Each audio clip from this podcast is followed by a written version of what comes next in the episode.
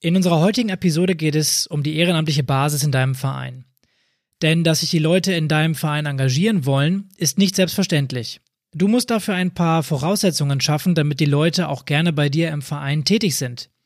Und deswegen erzählen wir dir heute, was das Fundament einer attraktiven Vereinsarbeit ist, beziehungsweise was deinen Verein attraktiv macht. Und wie du aus Sicht der Engagierten attraktiv bleibst. Und deswegen haben wir dir eine wichtige Erkenntnis und drei Tipps mitgebracht, damit du weißt, was du deinen Engagierten mindestens bieten musst. Aber erstmal kommt unser Intro.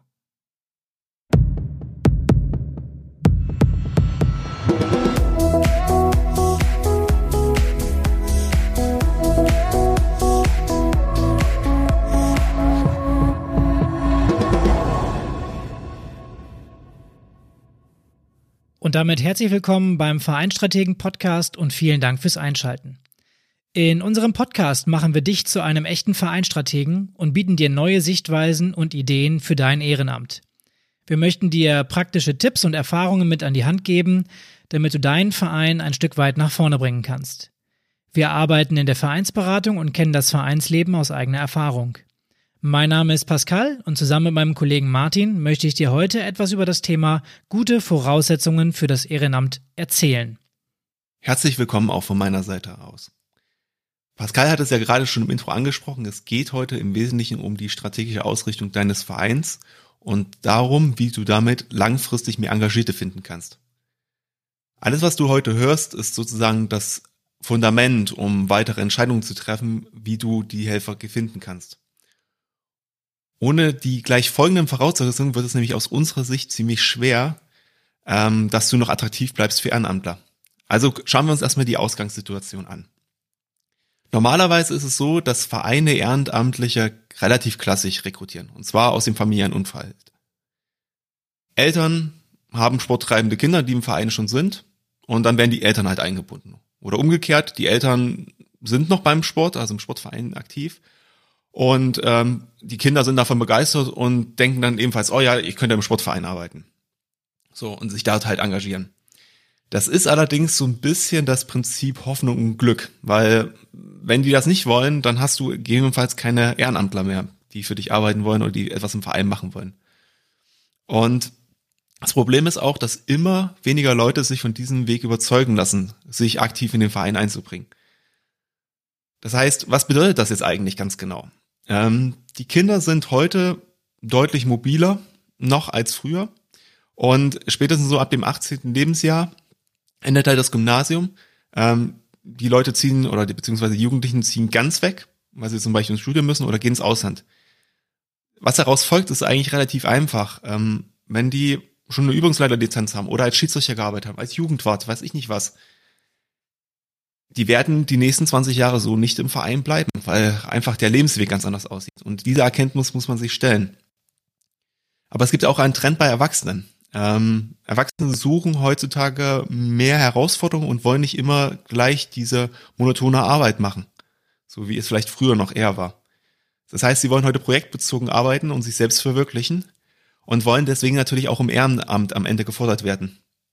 Die erste Erkenntnis ist also, dass du es nicht dem Zufall überlassen solltest, ob Leute bei dir im Verein arbeiten wollen oder nicht. Denn du kannst es hier einfach nicht leisten, da viele Angebote und andere Institutionen ebenfalls um diese Ehrenamtlichen konkurrieren mit dir. Und am Ende hast du die Gefahr, dass du leer ausgehen könntest. Neben dieser wichtigen Erkenntnis haben wir dir noch drei Punkte mitgebracht, die du dir auf jeden Fall zu Herzen nehmen solltest. Denn sie bilden das Fundament für den langfristigen Erfolg. Weil du willst sicherlich nicht ohne Helfer in deinem Verein auskommen, sondern eher mehr Leute für deinen Vereinszweck begeistern. Dann lass uns anfangen. Erstens. Triff die Entscheidung, dass du das Thema Engagement in deinem Verein wirklich angehen möchtest. Klingt ein bisschen merkwürdig, oder? Ist es aber gar nicht so selbstverständlich, dass bei dir im Verein alle das gleiche Verständnis von der Situation haben. Einigt euch darauf, welche Ressourcen ihr bieten könnt und vor allem wollt. Und welche Ressourcen wir dabei meinen, erzählen wir dir gleich noch. Präsentiert euch attraktiv für neue Ehrenamtliche und macht Werbung für euch. Attraktiv bedeutet, dass ihr ein positives Bild in der Öffentlichkeit abgebt und die Leute gerne zu euch kommen. Gib den Leuten die Aufgaben, die sie auch gerne machen wollen und gib ihnen den Freiraum, den sie brauchen. Nutzt dabei zur Kommunikation eure eigenen Kanäle wie Social Media oder eure Homepage, aber auch die lokale Presse und ganz wichtig bei Ehrenamtlichen ist die Mund-zu-Mund-Propaganda. Wenn die Leute Spaß bei euch haben, dann spricht sich das rum. Die Mund-zu-Mund-Propaganda ist bei euch im Verein ein wichtiges Instrument. Du musst dem Ehrenamt bei dir im Verein quasi ein Gesicht geben, damit es immer wieder ins Gedächtnis der Mitglieder gerufen wird. Und was meine ich mit dem Ehrenamt ein Gesicht geben? Denkt doch mal darüber nach, einen festen Ansprechpartner bei euch im Verein für die Ehrenamtlichen festzulegen. Derjenige kümmert sich dann um die Belange und Interessen deiner Vereinshelfer. Wenn du darüber nachdenkst, ihr habt doch auch einen Seniorenwart, einen Damenwart oder einen Jugendwart. Warum gibt's dann nicht auch einen ehrenamtlichen Wart oder einen freiwilligen Manager? Ähm, das kann natürlich auch mehr als eine Person sein, wenn äh, ihr euch entscheidet, das im Team zu lösen zum Beispiel. Wenn ihr kein gemeinsames Verständnis entwickelt, wie die Situation bei euch ist, und wenn ihr dann keine gemeinsame Strategie verfolgt, dann wird es sehr schwer, die Rahmenbedingungen für deine Ehrenamtlichen im Verein zu verbessern. Von daher solltest du dich mit deinen Vorstandskollegen austauschen und eine gemeinsame Philosophie festlegen, wie das Ehrenamt bei dir im Verein angesehen und behandelt werden soll. Wir empfehlen da ein Treffen mit mehreren Stufen. Erst einmal muss sich der Vorstand einig sein, beziehungsweise die Vereinsleitung. Danach sollten auf jeden Fall die Engagierten dazukommen, damit sich euer Horizont erweitert und du ein Gespür davon bekommen kannst, wo deine Helfer, also deine Leute, die sich jetzt schon im Verein engagieren, Potenzial für Verbesserung sehen und wie deren Sichtweisen so sind.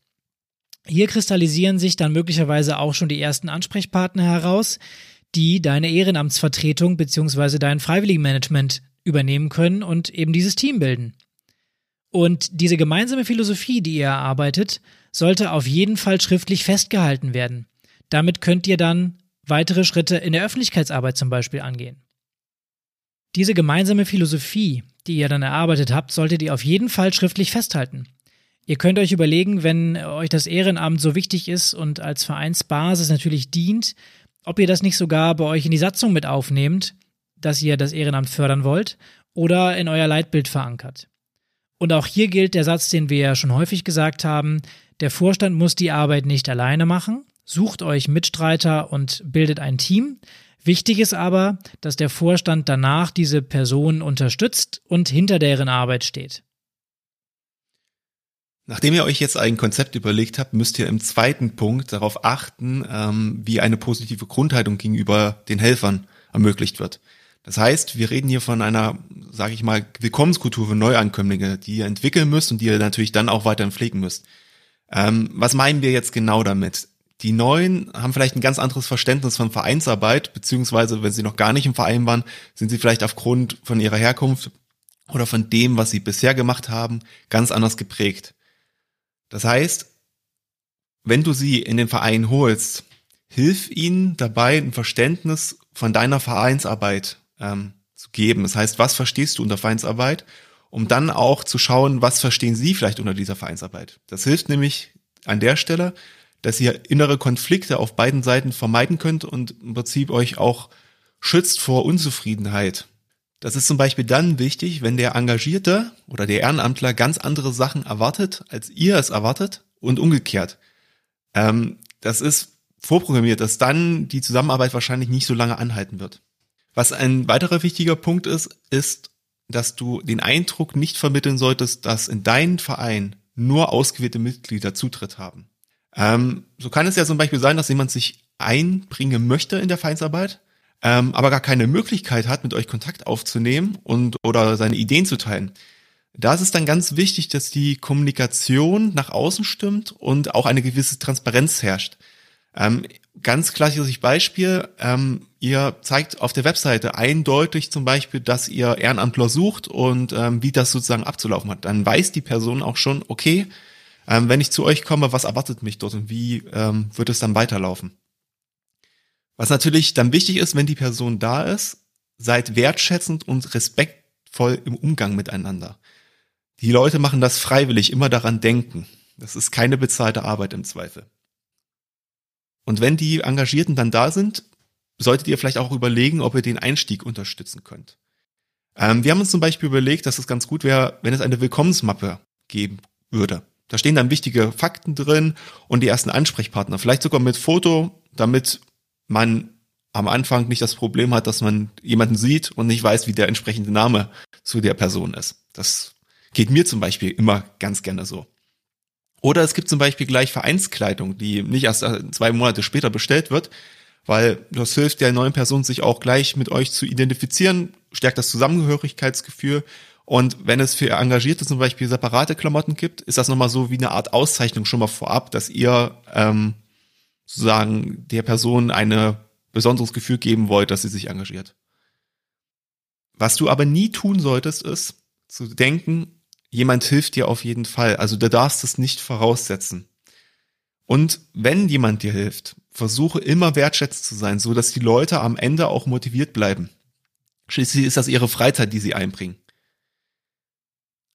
Ein anderer Punkt, der jetzt zum Beispiel im Vergleich zur Arbeit äh, sich unterscheidet, wofür man bezahlt wird, ist, dadurch, dass die Leute das ja freiwillig machen, wollen sie natürlich sich auch dort einbringen, worauf sie Lust haben. Das heißt, man sollte ihnen auch die Möglichkeit geben, dass sie selber entscheiden, okay, wo kann ich mich dann am besten einbringen, wo sind meine größten Stärken und wie mache ich das am besten. Des Weiteren müsst ihr natürlich auch ein bisschen den Lebenslauf der Ehrenamtler beachten. Es gibt immer verschiedene Lebensabschnitte. Ich sag mal, wenn jetzt zum Beispiel jemand zum Chef befördert wird auf Arbeit und sagt, er hat nicht mehr so viel Zeit, dann ist das sozusagen auch mit der Zeit, die vielleicht in den Verein investiert werden kann, schwierig. Dann gibt es die Möglichkeit, er könnte komplett als Ehrenamtler ausschalten oder du passt es halt vorher an und sagst zum Beispiel, okay, du gibst den Leuten Arbeitspakete und die kannst du gegebenenfalls dann auch wieder etwas reduzieren, wenn es halt bei einer Person nicht mehr passt. Das macht es viel einfacher, weil so die Arbeit flexibler gestaltet ist. Und man kann Aufgaben leichter trennen und so auch einfacher Teams und Tandems bilden. So, jetzt haben wir ganz viel über die Theorie gesprochen. Jetzt wollen wir das auch nochmal ein bisschen praktisch darstellen. Also, wir haben zum Beispiel junge Leute, die sich bei euch im Verein engagieren wollen ähm, und die vielleicht auch für Outdoor-Sportarten brennen. So, da gibt es jetzt zwei Möglichkeiten. Ich könnte jetzt eine zeitlich begrenzte Projektgruppe machen ähm, aus diesen jungen Leuten oder ich sage, na, nee, wir machen es so wie immer. Wenn wir jetzt so neue Sportarten oder so einführen, das macht unser Jugendwart, der für zwei Jahre gewählt ist. Aber vielleicht ist es besser, wenn die Projektgruppe sich darum kümmert, weil mehr Hände beziehungsweise mehr Köpfe schaffen mehr am Ende des Tages. Man kann sozusagen wieder kleinere Arbeitspakete packen und durch die mehr Köpfe hat man auch mehr Kreativität vielleicht in der Aufgabe oder in dem Prozess drin.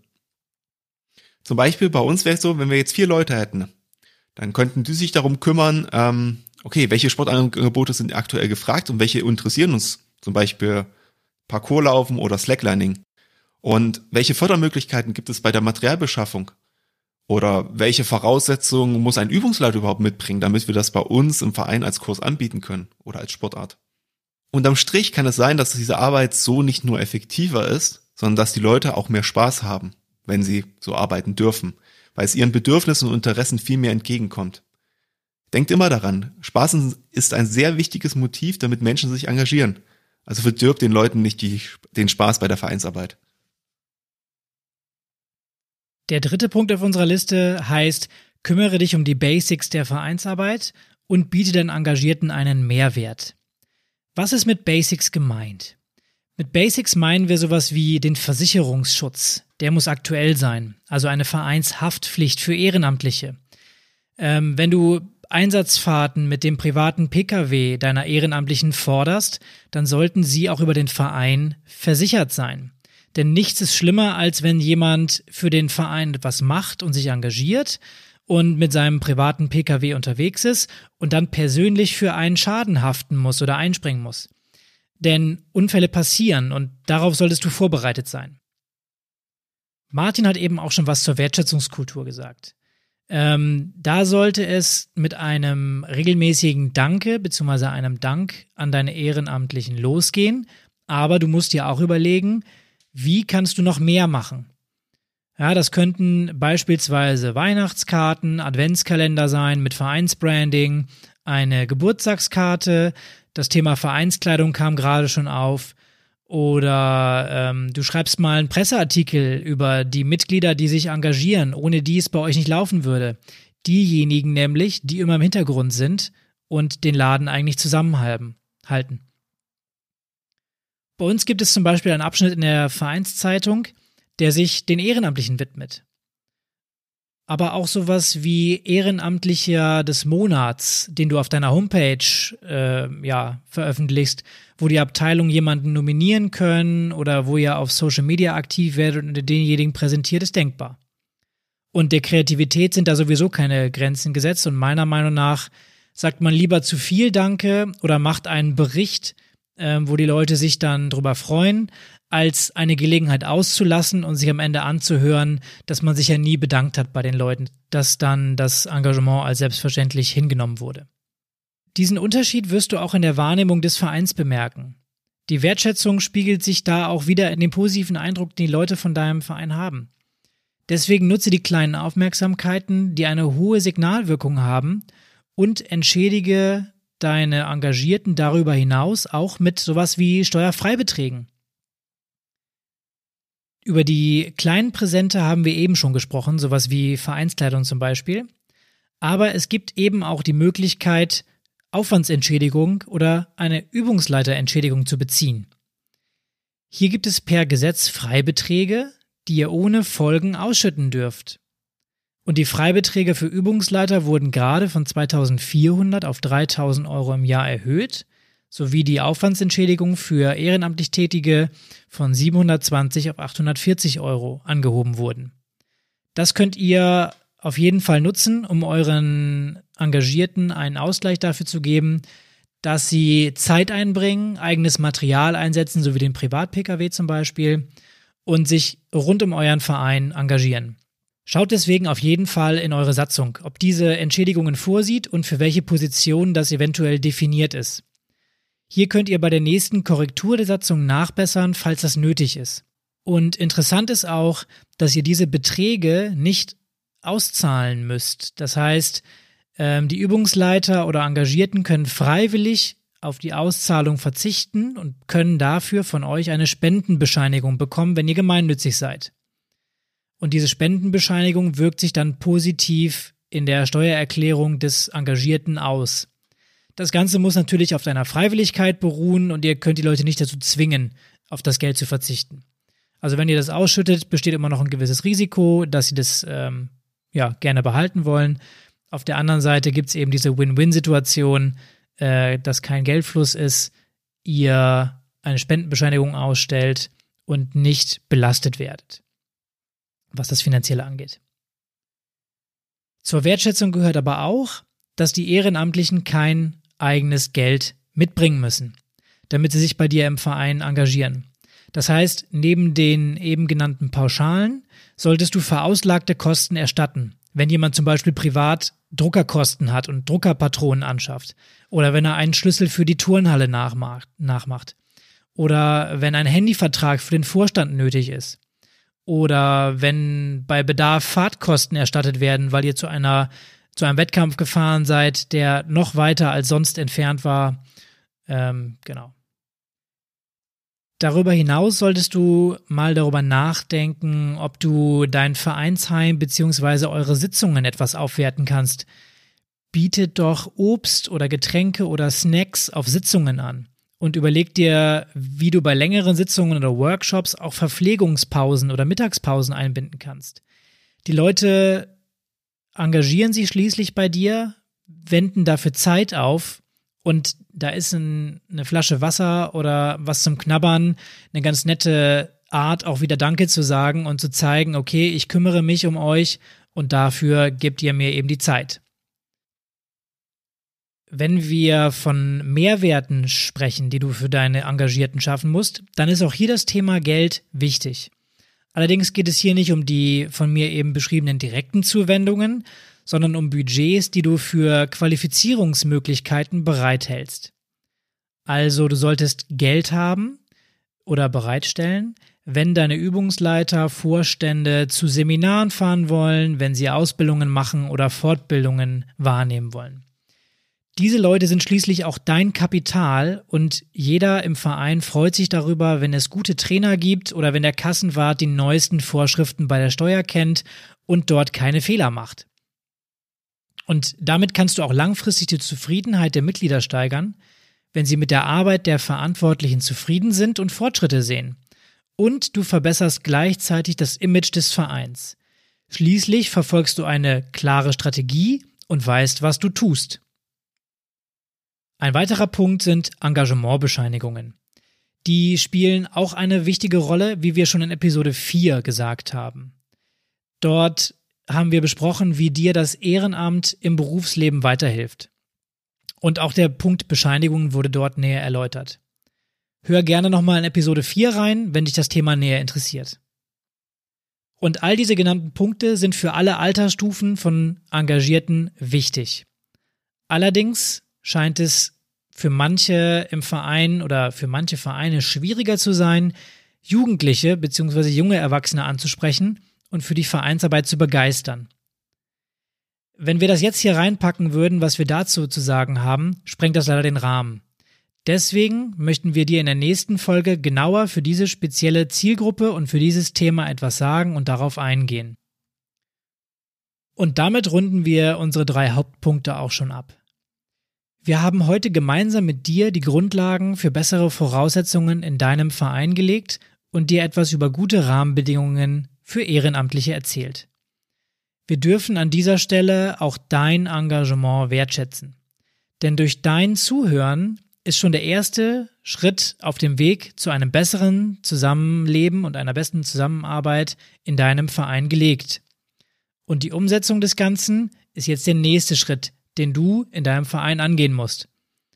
Wir werden dir in späteren Episoden noch ein paar Ideen und Handwerkszeug mit an die Hand geben, wie du dich in den einzelnen Bereichen, von denen wir eben gesprochen haben, also von der Ansprache der Ehrenamtlichen über die Begleitung während ihres Engagements bis hin zu ihrem Ausscheiden verbessern kannst.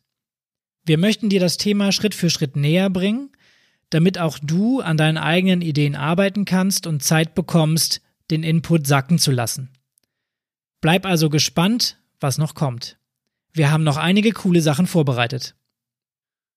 Damit wollen wir die heutige Episode noch einmal zusammenfassen. Also, die strategische Ausrichtung deines Vereins im Hinblick auf Engagement ist sehr wichtig, weil nur so bleibst du attraktiv für Freiwillige. Du darfst aus unserer Sicht zumindest die Gewinnung von Freiwilligen nicht dem Zufall überlassen, sondern musst dich aktiv darum kümmern, dass dein Verein für Ehrenamtler attraktiv ist und vor allem bleibt. Dafür haben wir drei Handlungsempfehlungen dir gegeben. Die erste war, schaffe ein gemeinsames Verständnis von der aktuellen Situation und lege dann eine Strategie fest, die das Ziel verfolgt, das Engagement zu fördern. Der zweite Punkt war, schaffe in deinem Verein eine positive Grundstimmung gegenüber deinen Freiwilligen. Hier ist besonders wichtig gewesen die Willkommenskultur und die Wertschätzung für die geleistete Arbeit. Der dritte Punkt war, kümmere dich um die Grundlagen der Zusammenarbeit und schaffe einen Mehrwert für deine Freiwilligen. Hier ging es einmal um die Ressourcen, die du zur Verfügung stellen musst, wie Versicherung, Anerkennung oder auch Entschädigung. Auch solltest du sicherstellen, dass Ehrenamtliche kein eigenes Geld mitbringen sollten, wenn sie sich bei dir engagieren und dass du einen Mehrwert für die Helfer herausarbeiten solltest, zum Beispiel über Weiterbildung oder Qualifikation. Wenn du diese Bereiche bei dir im Verein beachtest, dann sind wir uns eigentlich ziemlich sicher, dass sich die Engagierten in deinem Verein wohlfühlen werden. Und damit nähert sich die heutige Episode auch schon ihrem Ende. Wir hoffen, es hat dir gefallen.